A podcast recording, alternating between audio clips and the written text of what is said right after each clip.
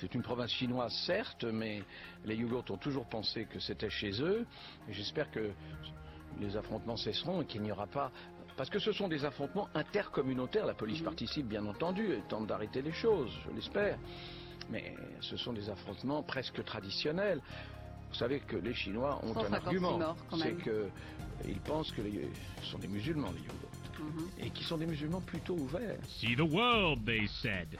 Et là, tu sais où je suis? Je suis à ma place, et je sais pas si t'entends derrière, je suis dans le- l'hémicycle du Parlement de Strasbourg, là. Hein? J'en peux plus.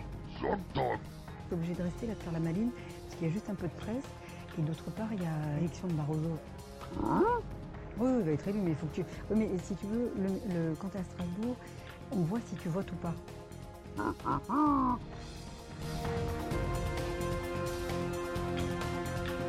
Donc avec moi, vous parlez de politique, et vos sujets de merde, vous allez les faire avec des gens qui veulent répondre à la merde. Non, non, mais ce que je veux dire, Non, non, non, c'est fini. Terminé. Tu fermes ta petite bouche. Bonjour, bienvenue dans 12 minutes 2 et aujourd'hui je suis toujours avec Stanislas Jourdan pour 30 minutes de conclusion sur le revenu de base. Avant toute chose, je voulais quand même m'excuser pour le temps que j'ai mis à monter cet épisode. Je suis très occupé en ce moment pour des raisons qui n'ont pas grand chose à voir avec le podcast. Normalement, ça devrait s'arranger en février. Voilà, merci. Désolé encore. Cette fois-ci, on va parler du dividende universel, qui est en quelque sorte l'aspect monétaire euh, Mm. du, euh, du revenu de base. Dirais plus l'approche monétaire. L'approche mo- ouais. l'approche monétaire. Alors, qu'est-ce que tu peux nous dire euh, sur... euh, C'est un très vaste sujet, donc euh, accrochez-vous bien. Euh, prenez un grand verre d'eau et euh, Oui, là, on rentre dans des... on rentre. de plus, Mais euh, bon, en même temps, je, bon, je vais essayer de faire mon maximum pour, pour vulgariser tout ça. Mais d'abord, je voudrais. euh, on ne peut pas commencer sans poser les, bases, c'est-à-dire expliquer comment fonctionne le système actuellement. Donc en fait, euh, la monnaie, aujourd'hui, peut-être vous avez déjà entendu parler de cette histoire, mais en gros, c'est les banques qui créent la monnaie. Euh, depuis 1973, il y a une loi en France qui a interdit à la Banque de France de financer l'État. Et ça veut dire quoi? Ça veut dire que l'État se dédouane totalement du contrôle de la monnaie. Et euh, derrière, ce sont les banques qui vont créer euh, la monnaie. Donc comment ça se passe? Aujourd'hui, quand vous allez voir une banque, vous avez besoin d'un crédit pour une maison, il vous faut un million d'euros. Vous allez voir votre banque. Votre banque, ok, euh, vous avez, les, vous avez ce qu'il faut, euh, voilà. Elle est prête à vous prêter un million d'euros. Elle, elle va pas regarder euh, dans son bilan si elle a assez de ressources pour, euh, pour le 1 million. Elle va le regarder après, plus tard, mais on s'en fout, quoi, quasiment. Ce qui va se passer, c'est qu'elle va simplement euh, créer les 1 million d'euros que vous avez besoin. Toute la monnaie en circulation, euh, enfin quasiment, 95% là, 97% de la monnaie en circulation, c'est finalement donc de la dette. C'est les banques qui créent cette monnaie que vous devez rembourser. Et bien sûr, quand vous remboursez, la banque supprime, Euh, les cette- 1 million d'euros. mais elle prend les intérêts par contre. Bien sûr. Pas Ouais. folle. Et donc ça fait que dans tout le système, 90 par- qu'est- euh, pardon, 97% de la monnaie en circulation, c'est de la dette. C'est-à-dire que sur 97% de la monnaie, euh, vous avez un intérêt qui est sur cette monnaie. Et donc ça veut dire qu'en fait, à chaque fois qu'on utilise un euro, en fait, de manière très cachée, on paye un intérêt dessus, directement ou indirectement. Et donc tout ce système-là, euh, bon, qui, est- qui est pas arrivé là par hasard, c'est pas une grande arnaque, euh, c'est pas, il y a des raisons qui ont poussé à ça. C'est le fait que les premiers banquiers à Londres et ailleurs en Italie, en fait, ils stockaient l'or des gens, parce que la à cette époque-là, c'était la monnaie métallique. Donc, euh, donc ils stockaient l'or. Puis finalement, ils se sont rendus compte que c'était chiant de transporter des brouettes d'or, euh, enfin voilà, de transporter des métaux, c'était dangereux, on pourrait se faire euh, voler, se faire piller. Donc finalement, c'était plus simple de le poser à la banque. Et puis après, les banques se sont dit, bah finalement, on va écrire sur un papier que je te dois tant d'or, Mhm. et puis voilà, ça va être la monnaie en fait. Finalement, les gens commençaient à s'échanger des, des, des billets, voilà, c'était les premiers billets. C'était des reconnaissances de la banque, des reconnaissances de dette de la banque envers vous. Et vous, moi, je pouvais euh, avoir ce billet et le donner à quelqu'un d'autre en échange d'un produit. Et lui allait se retourner vers la banque si un jour il voulait récupérer l'or. Finalement, euh, finalement, tout le monde s'en fichait de l'or au bout d'un moment. Euh, et donc, les banques ont commencé à émettre plus de billets qu'elles n'avaient de, de- dans, leur, dans leur coffre voilà, d'or. Et donc, c'est comme ça que s'est développé ce système-là. Et puis, en fait, on s'est rendu compte que, bon, il y a eu quelques scandales, mais voilà. Puis finalement, on a fait quelques règles pour, pour limiter ça. Mais euh, c'était quand même pratique, puisque ça permettait en fait de financer un tas de, un tas de projets, un tas d'entreprises. euh, voilà, et c'est un peu grâce à ça qu'on venait de la croissance économique. Seulement aujourd'hui, on n'en a plus assez de croissance. Donc le, du coup, le problème, c'est que comme je disais tout à l'heure, toute la monnaie est taxée par de l'intérêt qui va retourner aux banques.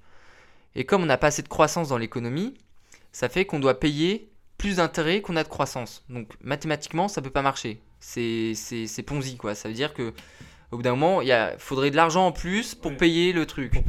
Donc, et, donc, et donc, comme on n'exporte plus, en, plus assez en France, on n'a plus assez de croissance, donc cet argent, il n'existe pas. donc, mécaniquement, la, donc dette mécaniquement la dette augmente.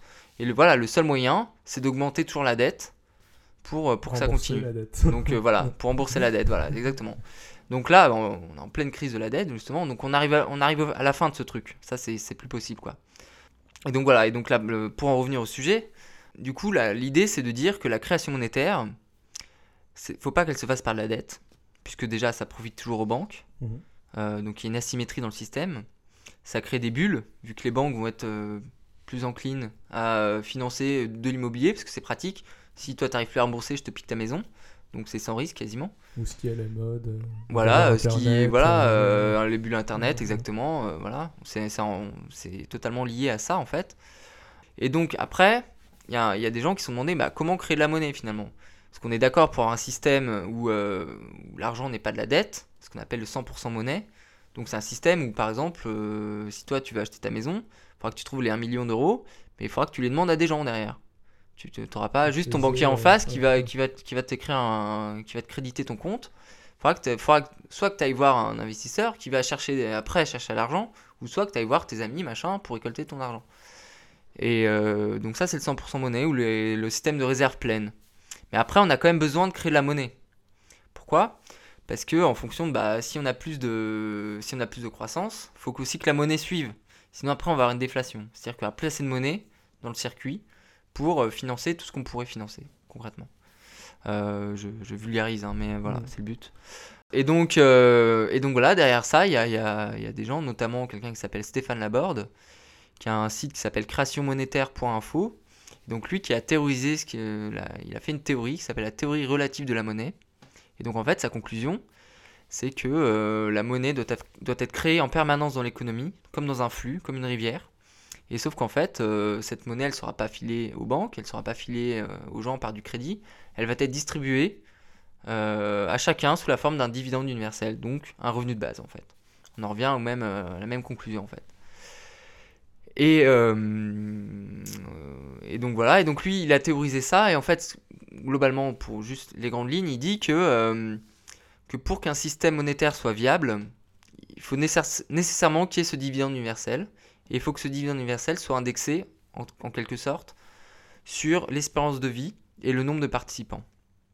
C'est-à-dire qu'en fait, plus, y a, plus vous avez de participants dans un système monétaire, moins, moins il y a de chances qu'un individu s'accapare toute la monnaie.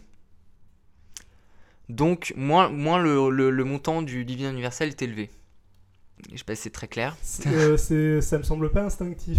Euh, plus il y a d'individus. En fait, si, si, on est, si on est 5, oui si on est 5 à, se faire de la monnaie, enfin à, s'échanger avec de la monnaie, il y a, y a 20, en gros 20% de chances qu'il y en ait un qui finisse par euh, avoir parce qu'il est parce qu'il est un peu meilleur ou qu'il a un produit innovant machin ou parce que ouais je sais pas pour plein de raisons en fait il y a plus de chances il y a 20% de chances qui qui, qui, qui grappille voilà et le problème c'est que s'il si, si euh, il possède disons 90% euh, de la monnaie les autres ils sont étouffés en fait c'est ça en fait le voilà le dividende universel c'est la reconnaissance que que dans, un système monétaire, chacun a droit à accéder à l'outil monétaire. Mhm. Et donc il faut qu'il y ait un minimum qu'on donne à tout le monde pour pas qu'il y ait de risque d'accaparation.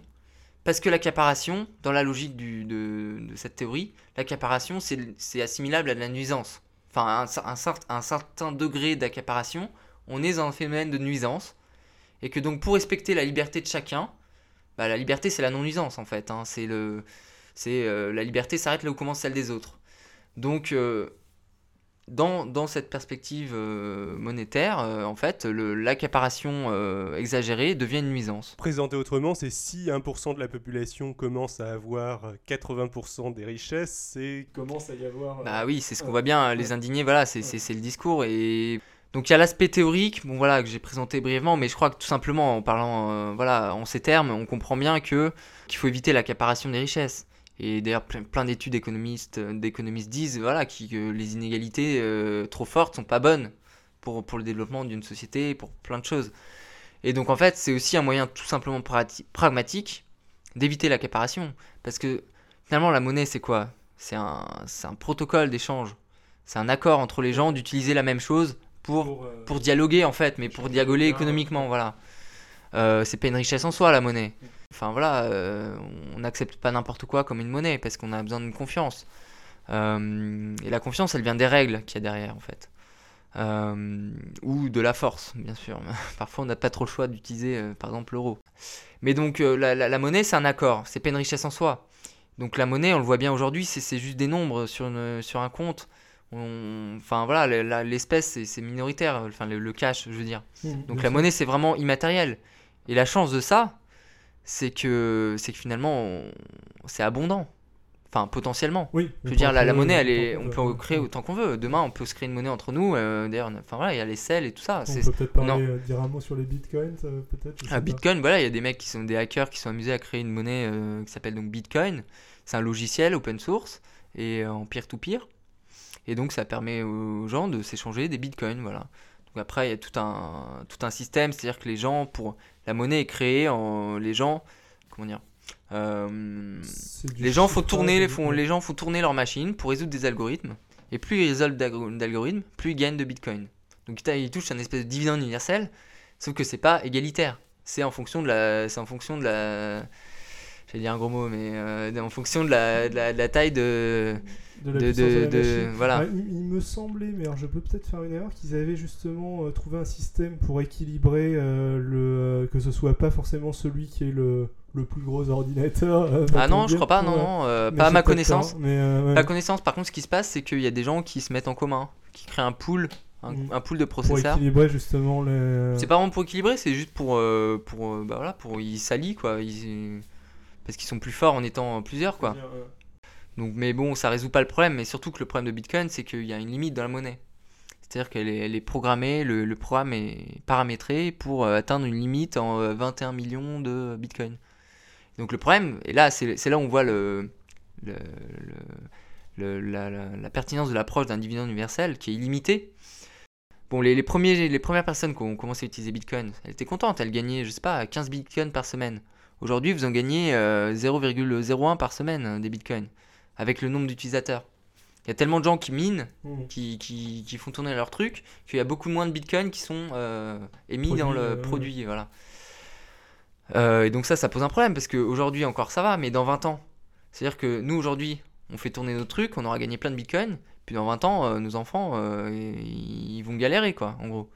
Mais, mais, mais finalement, c'est marrant, parce que le système aujourd'hui, il marche comme ça, d'une certaine manière toutes les, tous les 10 ans, à chaque fois qu'il y a une crise, la Banque centrale euh, balance plein de liquidités euh, par les, aux banques.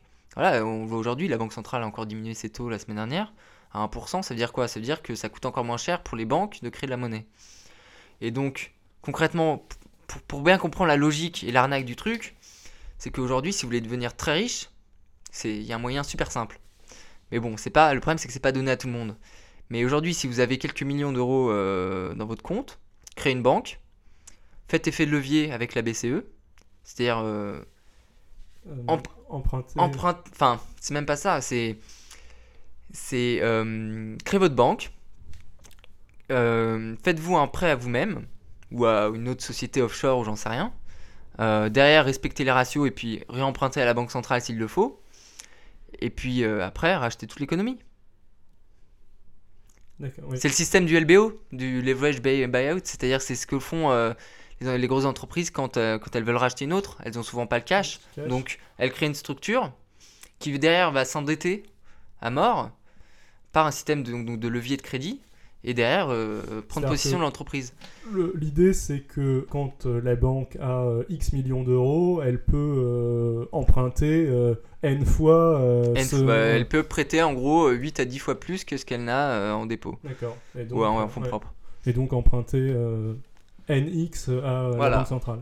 Et donc, si vous avez une banque, et d'ailleurs c'est marrant parce que de plus en plus de grandes entreprises créent leur propre banque, il n'y a pas de secret, elles ont, bien, elles ont juste compris comment ça marchait. Euh, mais donc ce que je voulais dire par là, c'est que tous les 10 ans, à chaque fois qu'on a une crise, la, BCE ou la banque centrale quelconque baisse ses taux ou injecte des liquidités, rachète, des, rachète des dettes de je sais pas qui, et, et, au final elle injecte de la liquidité qui va profiter à certains qui, vont, qui pourraient potentiellement derrière racheter le reste de l'économie. C'est ça que je veux dire. Donc il y a une asymétrie dans le temps en fait, à cause des crises cycliques. Mais les crises cycliques en fait sont euh, dans la nature du système en fait.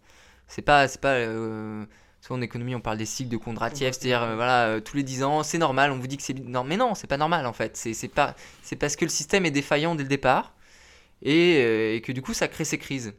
Mais le problème c'est, enfin, le problème c'est que quand on comprend ce système-là, on sait comment en profiter. Et les investisseurs aussi, euh, aujourd'hui, savent très bien ce qu'il faut faire.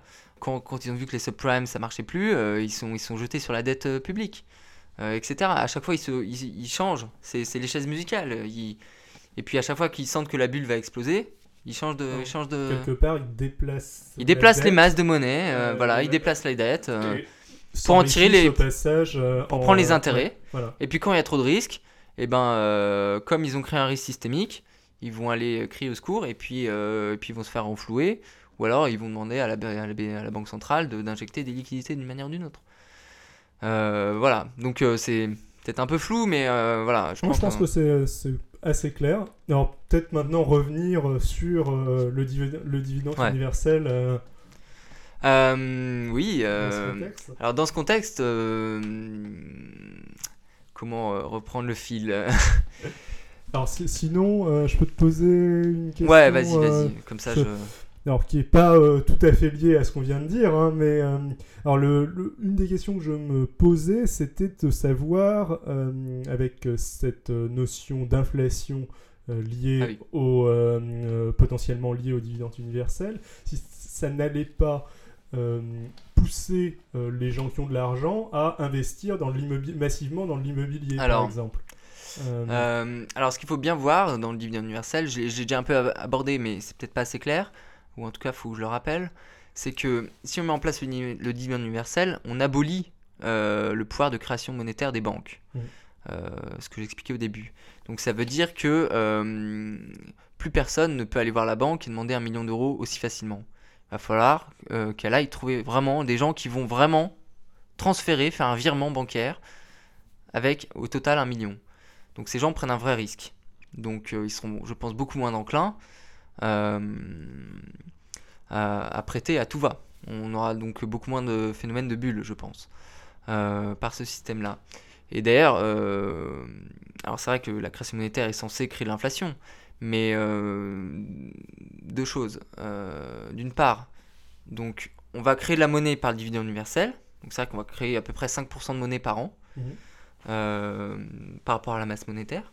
Mais d'un autre côté, on va supprimer le, la création monétaire par le crédit, mhm. par les banques. Donc, on va compenser, parce qu'il faut bien voir, faut bien voir que euh, entre 2000, depuis depuis l'euro, en gros, euh, en Europe, dans, enfin dans les pays de la zone euro, les banques ont créé à peu près, ont fait gonfler la masse monétaire à peu près de 8 à 10% par an. Euh, et c'est vrai que ça n'a pas créé d'inflation. Enfin, l'inflation, on l'a pas vu, vu qu'elle s'est déportée sur l'immobilier, en fait. Et l'immobilier, les loyers ne sont pas pris en compte dans l'indice de l'inflation. Pratique.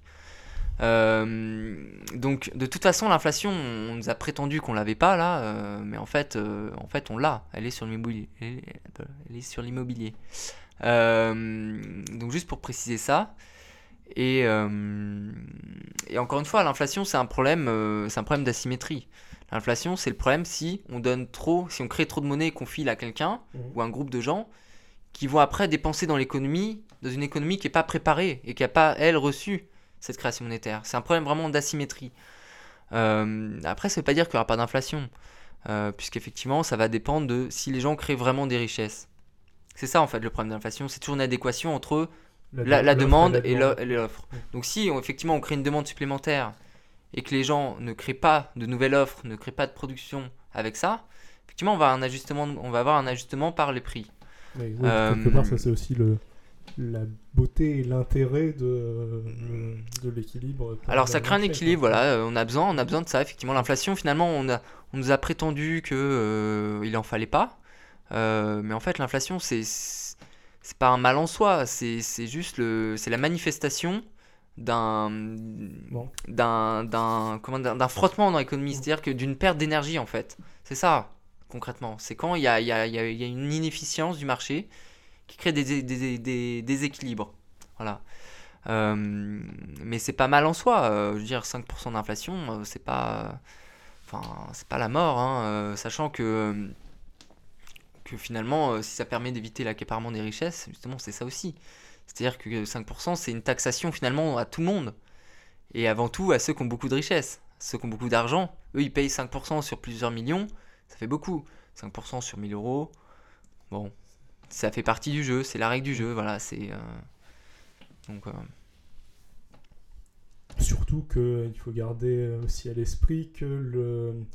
Enfin, avec le revenu de base, euh, c'est ce qu'on expliquait. oui, il y a, la part que, enfin, leur imposition finalement est, enfin, des personnes les plus riches, c'est oui, c'est-à-dire comme, comme, on a, comme on a, un, on a un effet de seuil sur, avec le revenu de base, euh, effectivement, si, euh, si bah, ce que je disais tout à l'heure en fait, mm. si le, le, mec qui, est, qui touche que 1000 euros, euh, il est taxé à 5%, sachant qu'on lui a filé 95%, admettons. Enfin, on lui a filé tout le reste en fait. On lui file 1000 euros, puis après on lui prend peut-être 5%. Mais on lui a d'abord donné. Donc en fait, il paye un impôt négatif. Et après, c'est quand on commence à avoir beaucoup d'argent qu'on paye plus que ce qu'on a reçu. Alors, une autre question que euh, je me posais, enfin, un euh, problème important, ça peut être euh, la question de l'héritage, qui est un mécanisme qui semble être fondamentalement inégalitaire, vu que ça... Hmm. Effectivement, on a un problème avec l'héritage, et on n'en parle pas d'ailleurs souvent, je trouve, en société. Mais c'est que, voilà, la personne, en plus moi je suis dans ce cas-là, je suis d'une famille plutôt, plutôt tranquille, aisée, j'ai de la chance. J'ai pu me payer une école, voilà, un et clairement, euh, je pense qu'on n'en parle pas assez. Mais le problème, le problème pourquoi on n'en parle pas assez finalement, c'est qu'on n'a jamais eu la solution. Euh, alors moi je dis pas qu'on a la solution parfaite, mais bon, on peut au moins progresser.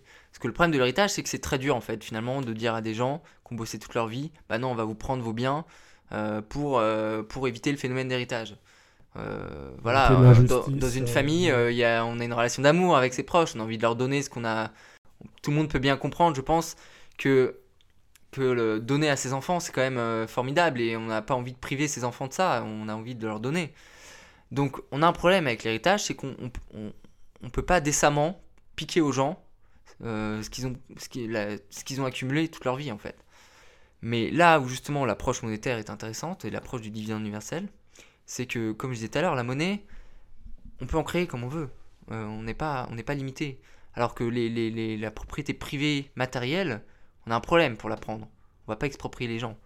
Euh, la monnaie, on peut, on peut en créer, on peut la donner aux gens, sans piquer à quelqu'un d'autre. C'est ça derrière. Et donc, euh, c'est-à-dire qu'on peut créer de nouveaux espaces dans l'économie. On peut, euh, si on prend, voilà, la, monnaie, c'est une table, comme on a là. Et eh ben, on peut l'agrandir cette table. On peut agrandir le gâteau, en fait. et donc, ça fait que la personne qui aura une part du gâteau, on va pas la diminuer mais elle va être relativement plus petite par rapport au reste. Donc en fait, on va ainsi contenir l'effet d'accaparation, notamment par l'héritage. Et tout en donnant derrière, voilà, c'est pas juste limiter l'accaparation, c'est aussi donner à chacun un espace et donc euh, de quoi, euh, de quoi euh, produire, de quoi se nourrir et de quoi participer activement dans l'économie. Voilà, donc c'est, je pense c'est une réponse aussi pragmatique à l'inflation, à l'héritage. Problème de l'héritage. Alors on peut peut-être terminer en faisant le lien entre le, revenu global et euh, le contexte actuel. Comment est-ce qu'il s'insère là-dedans? Est-ce que c'est une solution à la crise euh, qu'on est en train de vivre actuellement? Bah oui, moi j'en suis plus que persuadé. Euh, c'est-à-dire que on a une crise, c'est pas une crise en fait, c'est plein de petites crises qui en font une crise énorme, globale. Et c'est là qu'on a un problème. C'est qu'on on sait peut-être gérer certaines parties de cette crise Peut-être avec un peu de chance, on peut gérer le chômage. Peut-être avec un peu de chance, on peut euh, résoudre le problème bancaire. Mais dans l'ensemble, on, a juste. Enfin, il n'y a pas grand monde qui a la solution. Euh, et je pense qu'au contraire, voilà, le, justement, le revenu de base, il, répare un certain nombre de choses dans l'économie. À commencer par le problème du chômage qu'on a vu, vu qu'on va, on va admettre qu'on n'a pas besoin du plein emploi. Mhm. On va résoudre ce problème-là. On va aussi euh, résoudre le problème de la croissance. C'est-à-dire, le problème de la croissance, c'est pas la croissance, c'est le problème qu'on est obligé d'avoir de la croissance dans l'économie. Euh, dans le système actuel, on est esclave de la croissance. Avec un revenu euh, de base, on va développer l'économie non marchande. Donc on sera moins dépendant de paramètres purement PIB, voilà, enfin, de paramètres purement monétaires, économiques. On va pouvoir s'échapper de ça.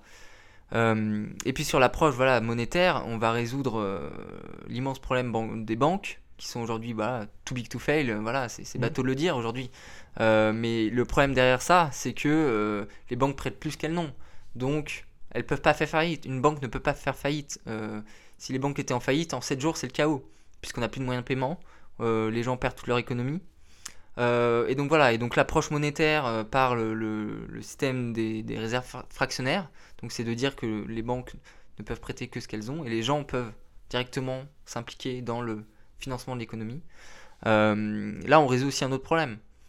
Euh, enfin, en reprenant le contrôle de la Banque centrale, finalement en se permettant de créer de la monnaie pour financer soit un État ou un dividende universel, encore mieux, euh, là aussi on répond à une problématique de d'effacement de la dette petit à petit et de, relance aussi de l'économie. Très pragmatiquement parlant, on va aussi relancer l'économie. Donc euh, bon, en même temps, je suis pas pour la croissance à tout prix, mais en même temps, pragmatiquement parlant, dans un premier temps, à court terme, on va aussi relancer un peu la machine économique par la, par la base, surtout. C'est ça qui est important. Parce qu'aujourd'hui, euh, chaque fois qu'on nous vend un plan de relance, c'est quoi? C'est on va subventionner euh, trois, quatre entreprises. voilà, on va, on va financer l'automobile parce qu'il y a plein d'emplois derrière. Ok, c'est bien. Mais mais il y a tous les autres gens qui travaillent pas dans ces secteurs-là et qui eux sont spoliés.